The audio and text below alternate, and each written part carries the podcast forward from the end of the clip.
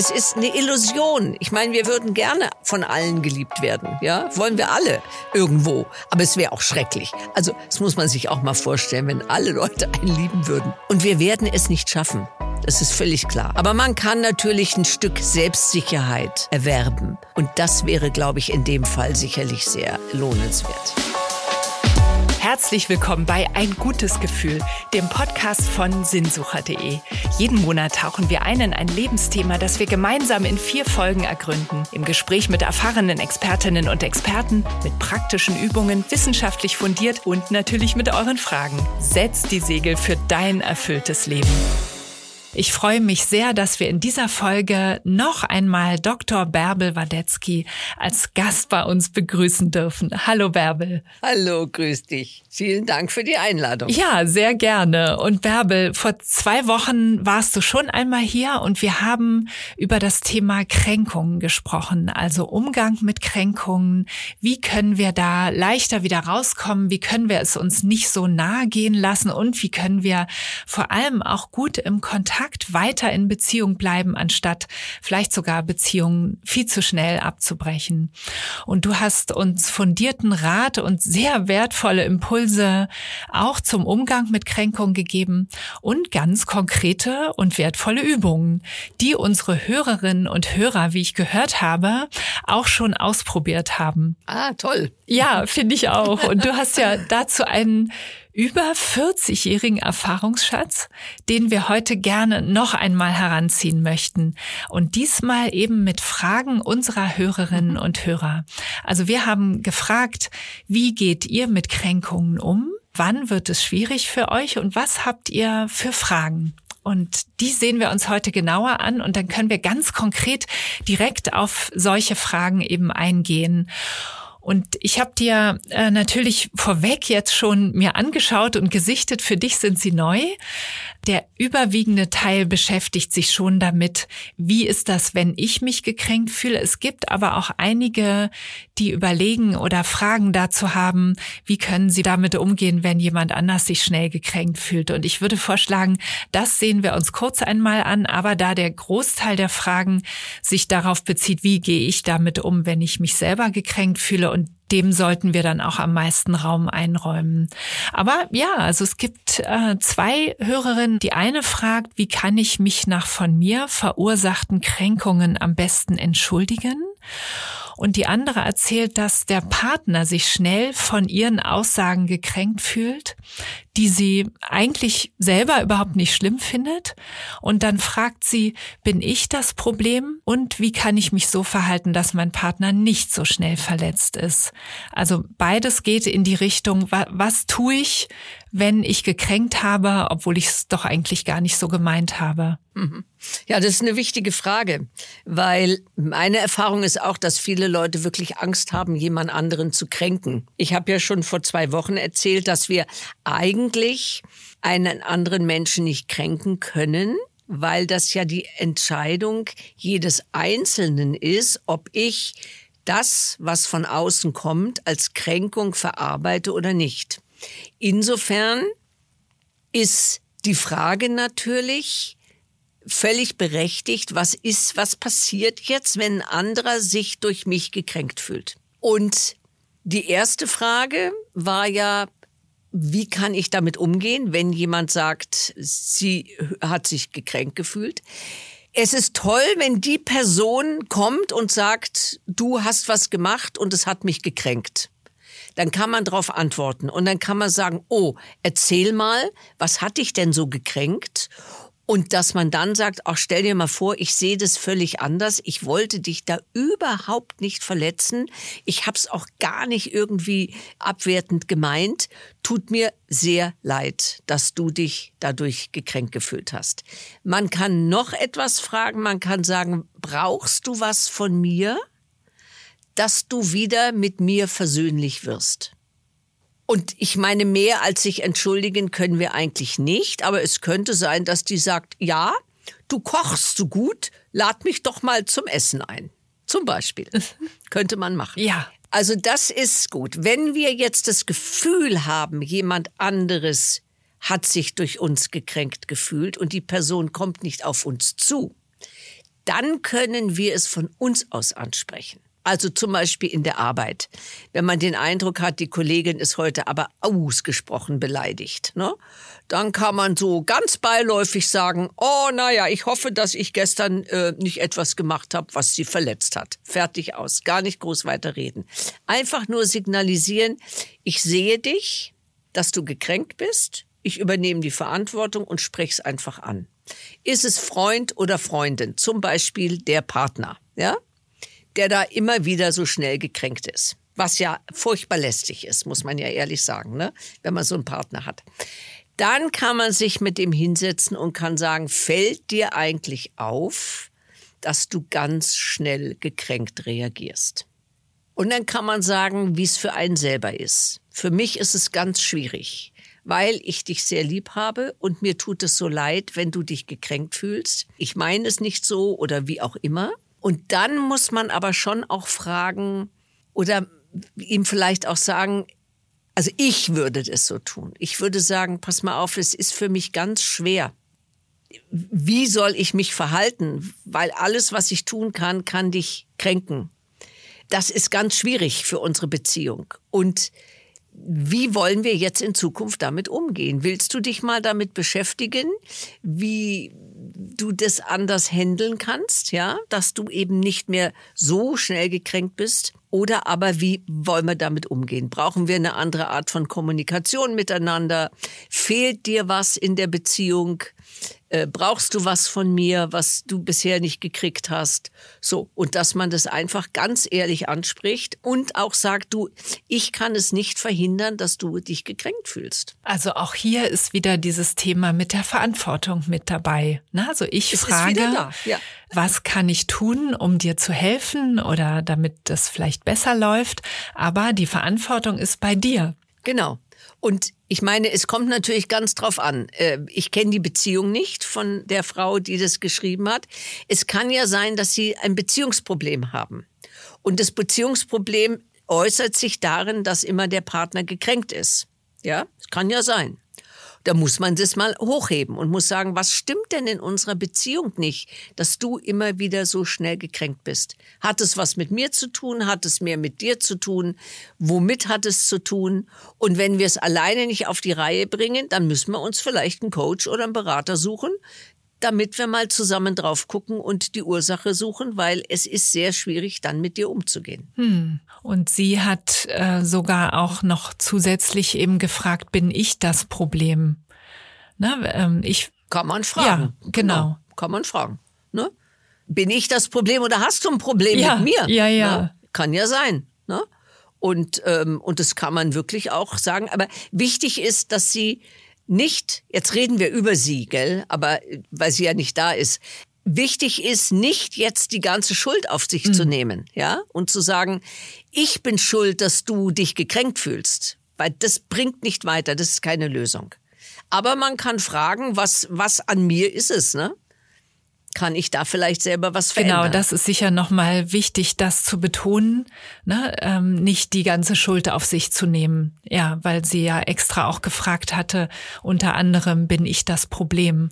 Und das ist wahrscheinlich eben auch die Tendenz bei vielen. Ne? Da haben wir ja schon drüber gesprochen. Ganz vorsichtig werden, denken, bloß nichts Falsches zu sagen. Ich habe vielleicht falsch formuliert. Das führt nicht in eine Richtung, die dann konstruktiv das Thema voranbringen kann. Ja, richtig. Ja. Mhm. Ja, das ist doch schon mal sehr schön. Nochmal ergänzend zu unserer ersten Folge zu diesem Thema, wie gehe ich mit Personen um, die sich sehr schnell gekränkt fühlen. Entweder jemand, der ganz nah dran ist, wie der Partner, oder auch überhaupt ganz allgemein nach Kränkungen. Und dann kommt eben hier bei unseren Fragen, die wir jetzt eingesammelt haben, der, der wirklich Löwenanteil bezieht sich darauf, wie gehe ich mit mir selber um oder was kann ich überhaupt tun, wenn ich mich gekränkt fühle. Eine Frage, die ich jetzt gleich als erstes für den Umgang wenn man selbst gekränkt wurde, herausgesucht habe, weil es da darum geht, eigentlich sofort zu reagieren. Also das ist ein Mann und er schreibt, er war mit starken Schmerzen beim Arzt. Und der Arzt meinte, ja, manche Menschen haben mal hier und da ein bisschen Ziepen und er hat mich eben gar nicht ernst genommen. Und da habe ich mich so hilflos und gekränkt gefühlt. Ich wusste nicht, was ich sagen soll. Na, und er hat dann Schmerzmittel verschrieben bekommen und äh, das hat eben überhaupt nicht geholfen. Und er schreibt, mir schenkt der Glaube viel Kraft. Wie kann ich in Zukunft besser für mich einstehen? Ja, das ist eine sehr, sehr spannende Frage. Dass wir manchmal keine Antwort in der aktuellen Situation finden, ist ganz normal, weil in der Kränkungssituation wirklich unsere Denkfunktion eingeschränkt ist.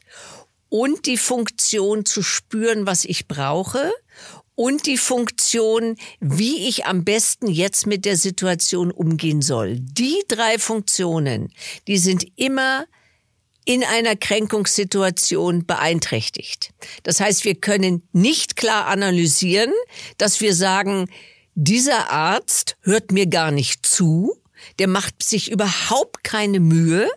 Ich brauche aber jemanden, der genau hinguckt, mir zuhört und deshalb werde ich jetzt darauf dringen, dass ich eine entsprechende Untersuchung bekomme, wo die Ursache gelöst wird. Das wären die drei Ebenen. Ne? Das wäre für sich einstehen, wäre das das Beste. Dem Arzt zu sagen, passen Sie mal auf, ich habe das Gefühl, Sie hören mir nicht zu. Sie gehen darüber hinweg. Ich weiß aber, da ist irgendwas und ich möchte das jetzt untersucht haben. So. Das ist oftmals eben nicht vorhanden für uns. Ja, ist auch überhaupt nicht schlimm. Es ist wichtig, dass man sich dafür nicht jetzt verurteilt. Was man machen kann, man kann einen neuen Termin bei dem Arzt machen, im Vorfeld sich überlegen, wie und was möchte ich ihm sagen und darauf dringen, dass er vielleicht zu einem Facharzt überwiesen wird, ja? Oder eben welche Situation auch immer vorliegt, das kann man tun. Oder aber man kann sagen, na gut, ich habe den Eindruck, in diesem Kontakt komme ich nicht auf meine Kosten, ich muss mir einen anderen Arzt suchen. Also diese Möglichkeiten gibt es. Die erste ist natürlich die beste, dass man zu dem hingeht und sagt, es hat nichts geholfen ich möchte, dass Sie da, da, da, da, da machen. Und wenn dann wieder sowas kommt wie, nur haben Sie sich mal nicht so, dann kann man immer noch sagen, wissen Sie, ich glaube, es interessiert Sie gar nicht, ich muss mich an jemand anderen wenden. Das wäre natürlich die hohe königliche Kunst, das sozusagen. Traut man sich meistens nicht, sondern man geht eigentlich, ne? Man geht nie wieder zu diesem mhm. Arzt, statt zu sagen, ich glaube, ne, Sie nehmen mich nicht ernst, kann man machen so oder so. Ne? Aber das wäre für sich einstehen. Und das ist egal in welcher Situation. Es ist immer zu gucken, wie ist die Situation, was möchte ich und was kann ich tun, dass es mir im Moment besser geht. Die drei Dinge. Und die sind uns eben leider in der Kränkungssituation oft nicht verfügbar. Man nennt es Kollaps der Persönlichkeitsfunktion. Da kollabiert wirklich das, was wir sonst können. Es kollabiert. Und das ist ganz normal. Und das ist enorm wichtig, dass du das so deutlich nochmal betonst, Bärbel. Also es ist nichts Ungewöhnliches, sondern eher der Normalfall. Also es geht um einen Kollaps im Gehirn. Ja, irgendetwas funktioniert da einfach nicht mehr, weil eben die Kränkung auch immer oder meistens so etwas ähm, sehr Existenzielles oder auch eben sicherlich in dieser Situation auch irgendwie Schockierendes war. Und ja. dann ist es normal, dass es nicht mehr geht. Und das ist so häufig so und ich finde, es klingt auch ein bisschen bei ihm mit an, dass er sich schon übel nimmt, dass er das nicht besser hingekriegt hat oder da nicht besser für sich eingestanden hat. Das machen wir alle. Da ich sagen, mein Gott, ne, hättest du doch da das und das gemacht. Ja, ja, mein Gott, hättest du, hättest du, ist es um die Ecke. Mhm, genau. Und dieses Nachholen ist eben ja häufig noch eine Möglichkeit, wenn es einem dann auch mit Abstand immer noch so wichtig ist. Ja, dann macht man eben noch mal einen neuen Termin ja, oder schreibt genau. einen Brief ja. Oder sagt etwas oder ja, was auch immer dann passen würde. Ja, also ich kann mir vorstellen, dass das äh, dem Hörer, der angefragt hat, da schon gut weiterhilft, auch für die Zukunft und vielleicht eben auch grundsätzlich dafür, wie gehe ich damit um, wenn ich zum Beispiel unspezifische Symptome habe oder eben überhaupt in Situationen komme, wo ich mich überrannt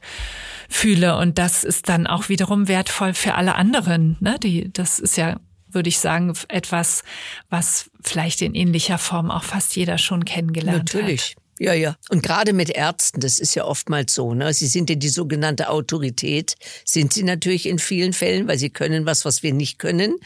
Und da sind wir natürlich auch in gewisser Weise abhängig von dem, wie der Arzt uns behandelt. Ne?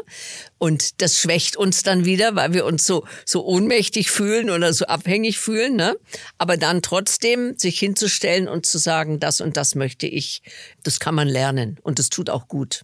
Ja, und wenn man das jetzt von einer anderen Perspektive ansieht, die sind einfach auch oft sehr unter Zeitdruck und haben eine volle Praxis ja, und einer nach dem ja. anderen. Und dann haben sie ihr Schema im Kopf, ihr Behandlungsschema oder, oder Therapieschema. Und das passt dann eben schnell mal nicht so. Also das ist vielleicht die andere Seite, die dann auch wiederum gut wäre, mit zu beachten, in welcher Situation ist mein Gegenüber da. Das auch, ganz sicher. Aber ich erlebe es auch immer wieder in der Psychotherapie. Unsere therapeutischen Beziehungen sind ja auch nicht konfliktfrei. Und statt dass dann jemand geht und sagt, ich komme da nie wieder hin, darüber zu reden, da kann ich ein Beispiel bringen. Ich hatte eine Klientin, mit der habe ich wahnsinnig gerne gearbeitet. Aber sie hatte nun nicht das, das größte Selbstwertgefühl, ja. Und eines Tages rief sie mich an und sagte, ich möchte die Therapie beenden. Und dann bin ich aus allen Wolken gefallen und habe gesagt, sie möge doch kommen und mir sagen, warum, weil ich hatte keine Ahnung.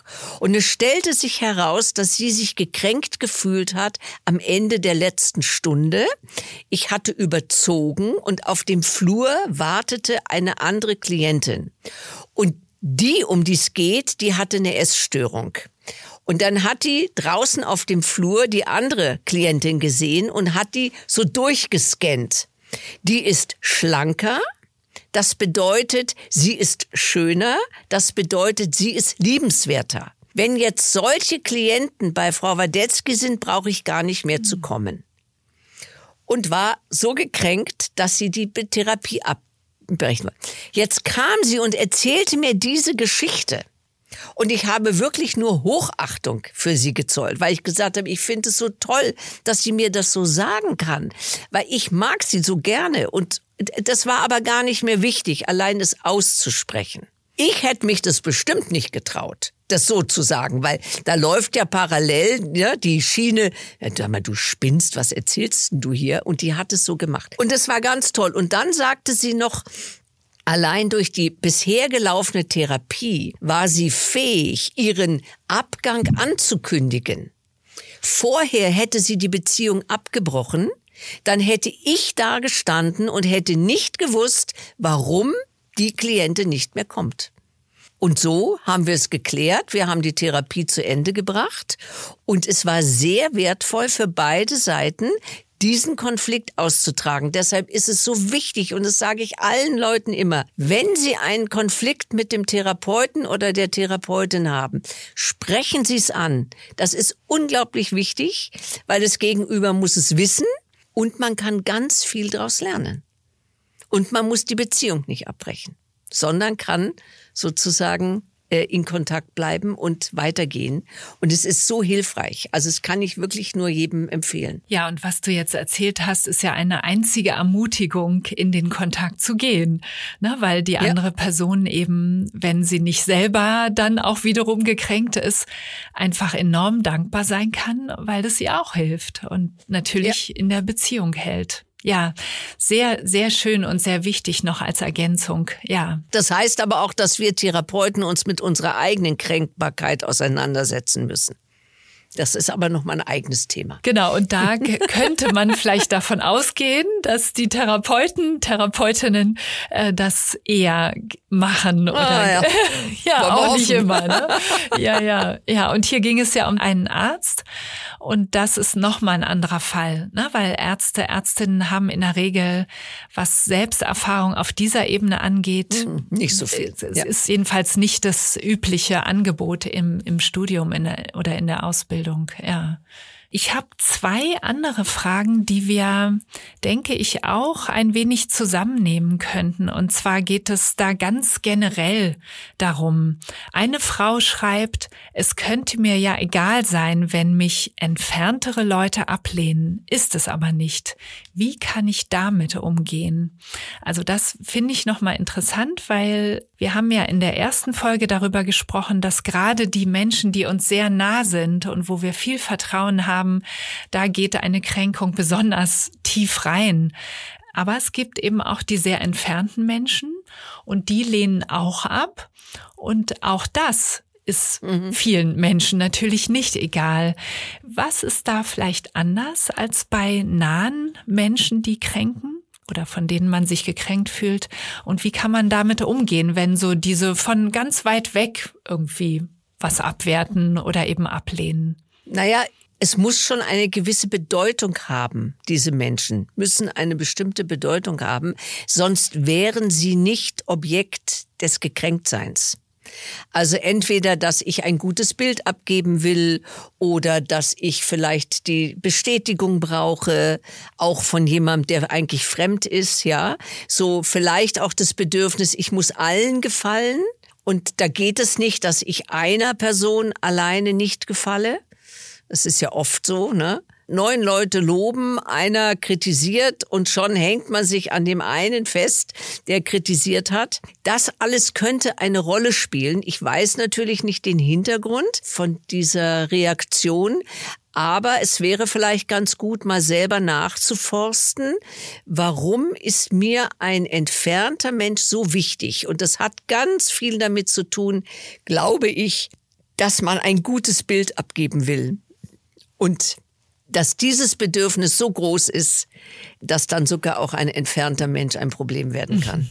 Also es ist eine Frage wieder der Selbstreflexion. Und dann ja. sind diese Menschen, auch die entfernteren, ja immer auch ein Stück wie naja, kostenlose Therapeuten oder, oder ja, Spiegel eben. Also ist die, ein Spiegel.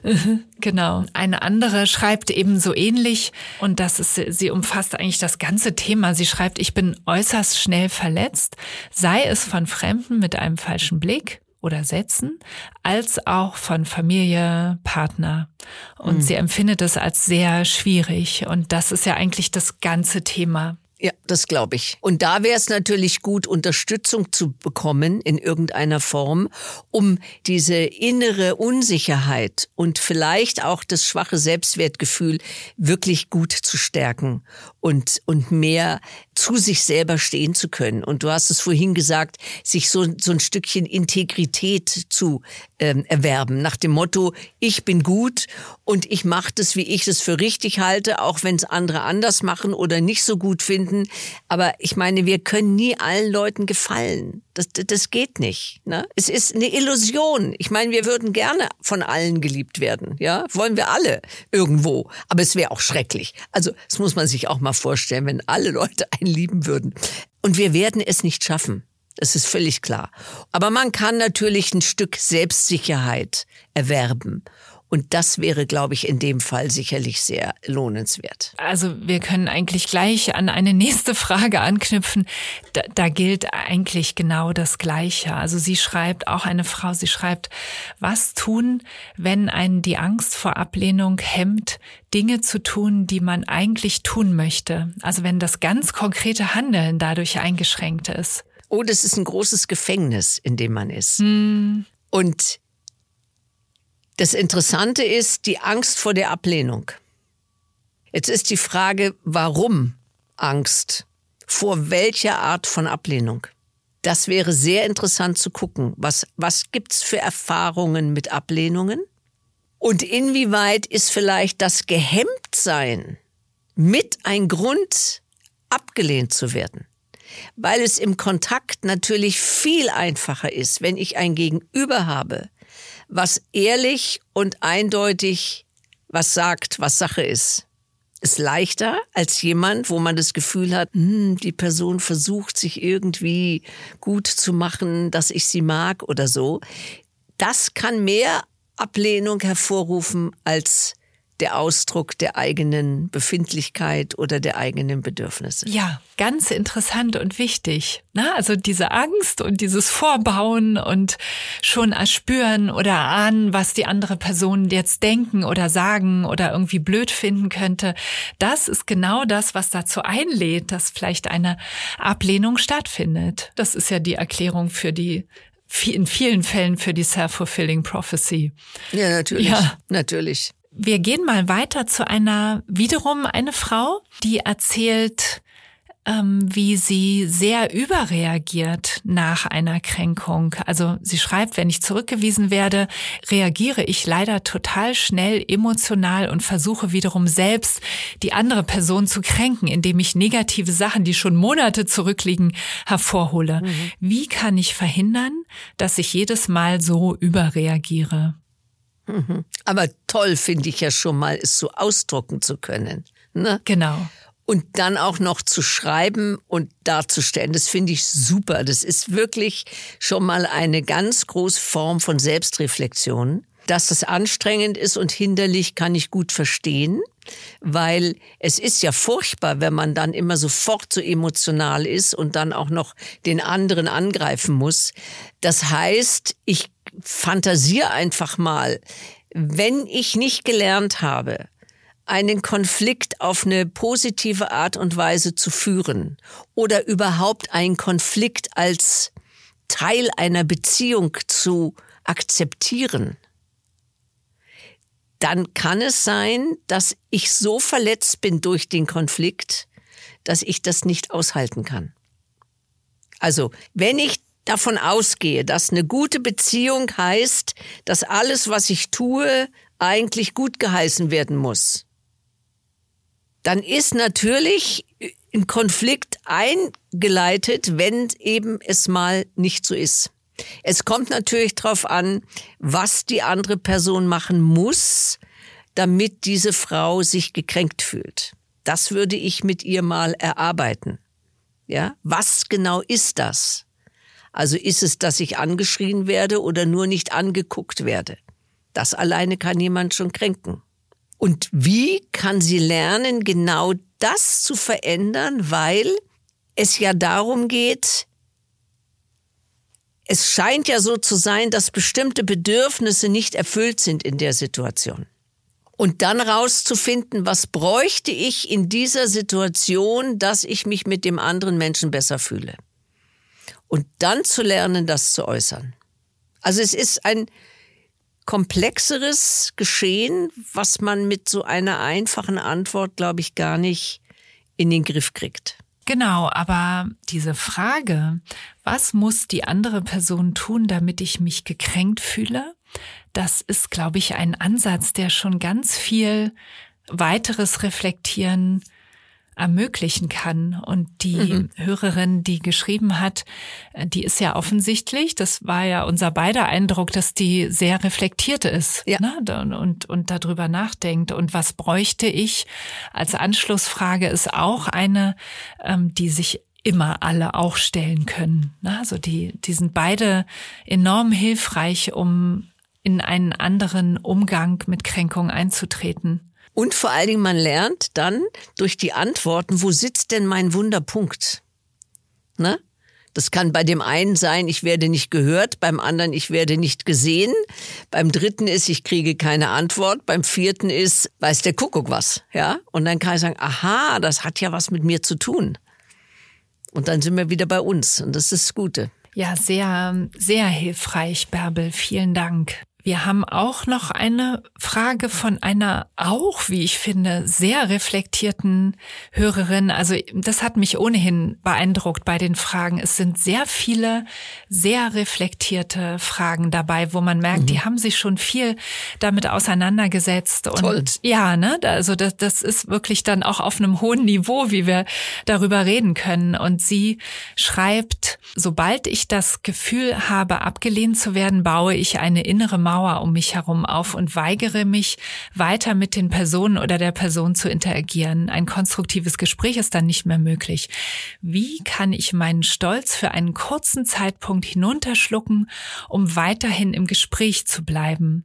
Also sie will im Kontakt bleiben. Sie, sie hat es schon längst verstanden, dass es wichtig ist, im Kontakt zu bleiben. Was kann sie tun? Also was ich machen würde, ist, ich würde mit ihr erarbeiten, warum die Mauer so wichtig ist. Hm. Weil die hat eine Bedeutung. Und sie möchte vielleicht was anderes tun, aber die Mauer ist da. Und es geht darum, die genauso zu würdigen wie den Wunsch, dass sie nicht da ist. Und ich vermute mal, dass diese Mauer sich im Lauf des Lebens aufgebaut hat als Schutz. Und Schutz ist immer gut. Wir alle Menschen brauchen Schutz.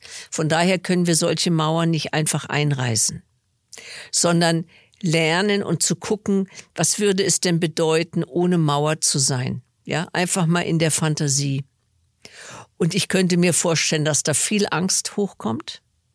Viel Angst nach dem Motto, um Gottes Willen, der andere sieht etwas und erfährt etwas von mir, von dem ich nicht weiß, ob das gut ankommt. Und das muss man ernst nehmen.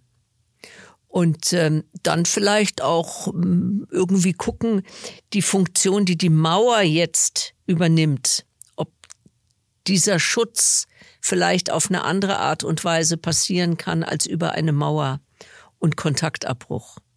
Also wie kann sie sich im Kontakt schützen? Oder wie kann sie mit der Mauer in Kontakt gehen? Ich kann ja eine Mauer haben und trotzdem in Kontakt sein. Warum nicht? Oben also es gibt gucken. verschiedene Möglichkeiten, damit umzugehen. Aber die Mauer hat eine Bedeutung und ist wichtig. Und was man in so einem Fall immer machen kann, ist, der Mauer zu danken. Zu danken für den Job, den sie ein Leben lang schon übernommen hat. Weil sie hat bestimmt mindestens eines gemacht, nämlich geschützt. Und man kann gucken, was hat die Mauer für mich in meinem Leben schon alles getan. Und dann darf man der Mauer danken und dann wird die Mauer sehr viel angenehmer sein als vorher. Und das, Bärbel, ist, glaube ich, enorm wertvoll für unsere Hörerinnen und Hörer und auch sehr anders als das, was wir oft in so leichten Ratgebertipps hören. Da soll die Mauer weg ja, weg mit der Mauer, die stört, also weg. Aber du sagst, es ist wichtig, sie zu würdigen und sie überhaupt erstmal anzusehen und auch zu merken oder zu sehen, dass sie wichtig war, vielleicht das halbe Leben lang oder sogar noch länger und sie vielleicht auch gar nicht wegmachen zu müssen, sondern nur anders mit ihr umzugehen und sehr schön auch der Gedanke, man kann auch mit Mauer in Kontakt gehen mit anderen Personen. Ja. Also da kann ich mir auch sehr gut vorstellen, dass das für diese Hörerin und auch für viele andere ein wichtiger Ansatz ist und das kann man ja auch auf anderes übertragen. Bei ihr ist es die Mauer. Auf alles. Ne, bei jemand anders ist es etwas, was ich zum Beispiel hier in einer nächsten Frage noch habe. Na, da geht's um, um starkes Weinen, was verhindert, dass man sich noch ausdrücken kann. Wollen wir damit gleich mal weitermachen noch? Gerne. Ja, ich glaube, mhm. es passt thematisch sehr gut. Also diese Hörerin schreibt, ich bin sehr nah am Wasser gebaut und fange bei Kränkungen schnell an zu weinen. Eigentlich will ich das gar nicht, weil ich dann nicht mehr in der Lage bin, verständlich zu reden. Wie kann ich dafür sorgen, nicht mehr jedes Mal in Tränen auszubrechen? Es ist eine ganz ähnliche Situation. Die Tränen haben eine Bedeutung. Man muss gucken, was sagen sie aus? Sind es Tränen der Trauer? Sind es Tränen der, der Überforderung? Sind es Tränen der Wut? Was drücken sie aus, die Tränen? Das kann natürlich auch sein, dass es einfach nur eine Berührbarkeit ist. Den Sinn dieser Tränen zu verstehen ja, und zu gucken, gab es denn eine Zeit in meinem Leben, wo die Tränen wirklich nötig waren und sinnvoll waren. Und auch dann kann man ihnen danken und sagen, danke, dass du das für mich getan hast früher. Jetzt aber ist dein Job nicht mehr nötig. Jetzt können wir mal gucken, ob du einen anderen Job kriegst, ja? Also das, was sozusagen als, als Energie hinter den Tränen ist, ne? die Energie für sich einzusetzen, für, für den Ärger oder für irgendwas anderes. Das müsste man, müsste man mal ergründen. Aber alles, alles, was wir an uns nicht mögen, hat immer einen Sinn gehabt in unserem Leben. Immer. Und es bringt nichts, diesen Teil zu verdammen und zu sagen, du musst weg, das hat keinen Sinn, das hat, das bringt nichts. Sondern zu schauen, Wann warst du wichtig? Was hast du für mich getan? Und ich danke dir für das, was du getan hast. Denn oftmals, und das ist wirklich spannend, das kann für die Mauer genauso gelten wie für die Tränen, die sind, wenn sie früh schon entstanden sind, haben sie meistens eine Bindungsfunktion gehabt. Sie haben versucht, die Beziehung zu erhalten. Weil für ein Kind gibt es nichts Schlimmeres, als aus der Familie zu fallen. Also sind Kinder unglaublich clever, irgendwas zu tun, was das verhindert. Also sie tun etwas, dass die Bindung, dass die Beziehung bestehen bleibt. Das kann mit Tränen sein, das kann mit Mauern sein, das kann mit allem sein. Und das ist das Tolle dran. Und das ist eben die die Funktion dieser Teile, die wir später im Erwachsenenleben weghaben wollen. Ja, enorm wichtig. Und das war so kreativ, was Menschen in der Kindheit oder früher irgendwann einmal Absolut. entwickelt haben. Ich denke auch sehr, sehr hilfreich für, für unsere Hörerinnen und Hörer. Ähm, so ganz konkret, was kann ich tun und immer der Hintergrund, ähm, wie kann ich darüber reflektieren und wie kann ich es wertschätzen und würdigen, was da bei mir stattfindet oder stattgefunden hat. Und dadurch steigt auch wieder das Selbstwertgefühl. Ja, weil es eben ein wichtiger Teil von einem ist, der mal eine Bedeutung hatte. Ja, ich habe noch eine äh, Frage, wo viel Erzählung auch dazu gehört. Also diese Hörerin erzählt zwei Geschichten und das wäre zu lang, die jetzt alle wiederzugeben. Und ich möchte auch gut darauf achten, dass es gut anonymisiert ist auf jeden Fall aber sie schreibt jedenfalls, sie fühlt sich besonders gekränkt, wenn ich übergangen oder ignoriert werde oder der andere auf mich projiziert, was oft vorkommt. Und das kann der Partner sein oder Freunde oder auch andere. Und sie erzählt in einer der beiden Geschichten, da gab es eine Situation, wo sie mit ihrem Kind war, das sie betreut hat und ihr Ex-Partner, der nicht der Vater des Kindes ist, hat sich in einen Konflikt, den sie mit dem Kind hatte, eingemischt und ist dann sehr laut geworden und hat das Kind sehr laut angeschrien und dann hat sie sich sehr deutlich auch abgegrenzt, um zu verhindern, dass er da weiter äh, sich einmischt und konnte dann aber hinterher nicht gut mit ihm darüber reden. Dann hat er auch eben, der ist jetzt der Ex-Freund, ne? Er hat dann, der Ex-Partner, er hat dann die Beziehung nach diesem Konflikt beendet und sie sagt, das ist nur ein Beispiel und es geht ihr ähnlich immer wieder so in Beziehungen, in verschiedenen Arten von Beziehungen, auch im Job. Und dann schreibt sie eben, es zieht sich wie ein roter Faden durch mein Leben. Nur wenn ich funktioniere und brav bin, werde ich akzeptiert oder auch nicht, eher ausgenutzt. Aber damit habe ich eben aufgehört. Also sie lässt sich nicht mehr ausnutzen, schreibt sie. Und ich arbeite seit über zehn Jahren an mir, kann mich mittlerweile ganz gut abgrenzen begrenzen und auch Nein sagen und für mich einstehen, aber mache dann auch immer wieder dieselben Erfahrungen, dass sich auch Menschen von mir verabschieden. Und der größte Schmerz, der dann bleibt, ist dieses Ohnmachtsgefühl, nicht gesehen und nicht verstanden zu werden. Und ihre Frage daraus ist, wie motiviere ich mich weiterhin dazu, für mich einzustehen, auch wenn ich immer wieder negative Erfahrungen damit mache. Und diese Frage, ich finde das sehr interessant und wertvoll, weil natürlich sind Menschen, die sich auch für sich einstehen, sich gut abgrenzen, die sind ja dann eben auch oft unbequemer. Und dann ist eben die Frage, äh, bekommen die dann mehr Kränkungen auch, mehr Zurückweisungen? Liegt es daran, mit wem sie sich umgeben? Also da ist, glaube ich, viel drin in dieser Frage. Was hast du für Ideen oder Gedanken dazu, Bärbel? Also die erste Assoziation ist meine Frage, ob das Verlassenwerden mit ihrer Abgrenzung zu tun hat. Also was sie ja, was sie ja intern macht, ist, dass sie das zur Ursache der Trennung macht. Und dann sagt, immer wenn ich verlassen werde, liegt es daran, dass ich authentisch mich abgegrenzt habe. Und die Frage ist, ob diese Schlussfolgerung stimmt der kann sich ja aus einem ganz anderen Grund verlassen haben. Also ich kann noch mal, ich habe ja, wie gesagt, ich habe ein bisschen gekürzt, ne? Ich lese mal doch noch einen Teil vor, der dann eigentlich dazugehört bei deiner Frage. Sie schreibt, also er hat diese Geschichte erzählt, diese Situation, die da passiert war. Kurzrede, langer Sinn. Ich habe ihm gesagt, dass ich mich mit ihm auf diesem Niveau nicht weiter unterhalten werde, weil er sagte, das wäre richtig so gewesen, dass er das Kind angeschrien hat und auch nicht die Erziehungsmaßnahmen meines Kindes diskutieren werde und beendete das Gespräch am Telefon. Am nächsten Tag bekam ich eine Mail, er beendet unsere Beziehung, da er sich in Beziehungen nicht mehr verbiegen will und wenn alles, was er macht bzw. sagt, mich verletzt, macht eine Beziehung keinen Sinn. Und dann schreibt sie noch, wir waren zweieinhalb Jahre zusammen. Ja, aber ich meine, wenn ich zweieinhalb Jahre zusammen bin, dann trenne ich mich doch nicht aufgrund so einer Situation. Das ist doch schon viel länger angelegt. Da kann es sein, dass dieses Paar ein Thema hat.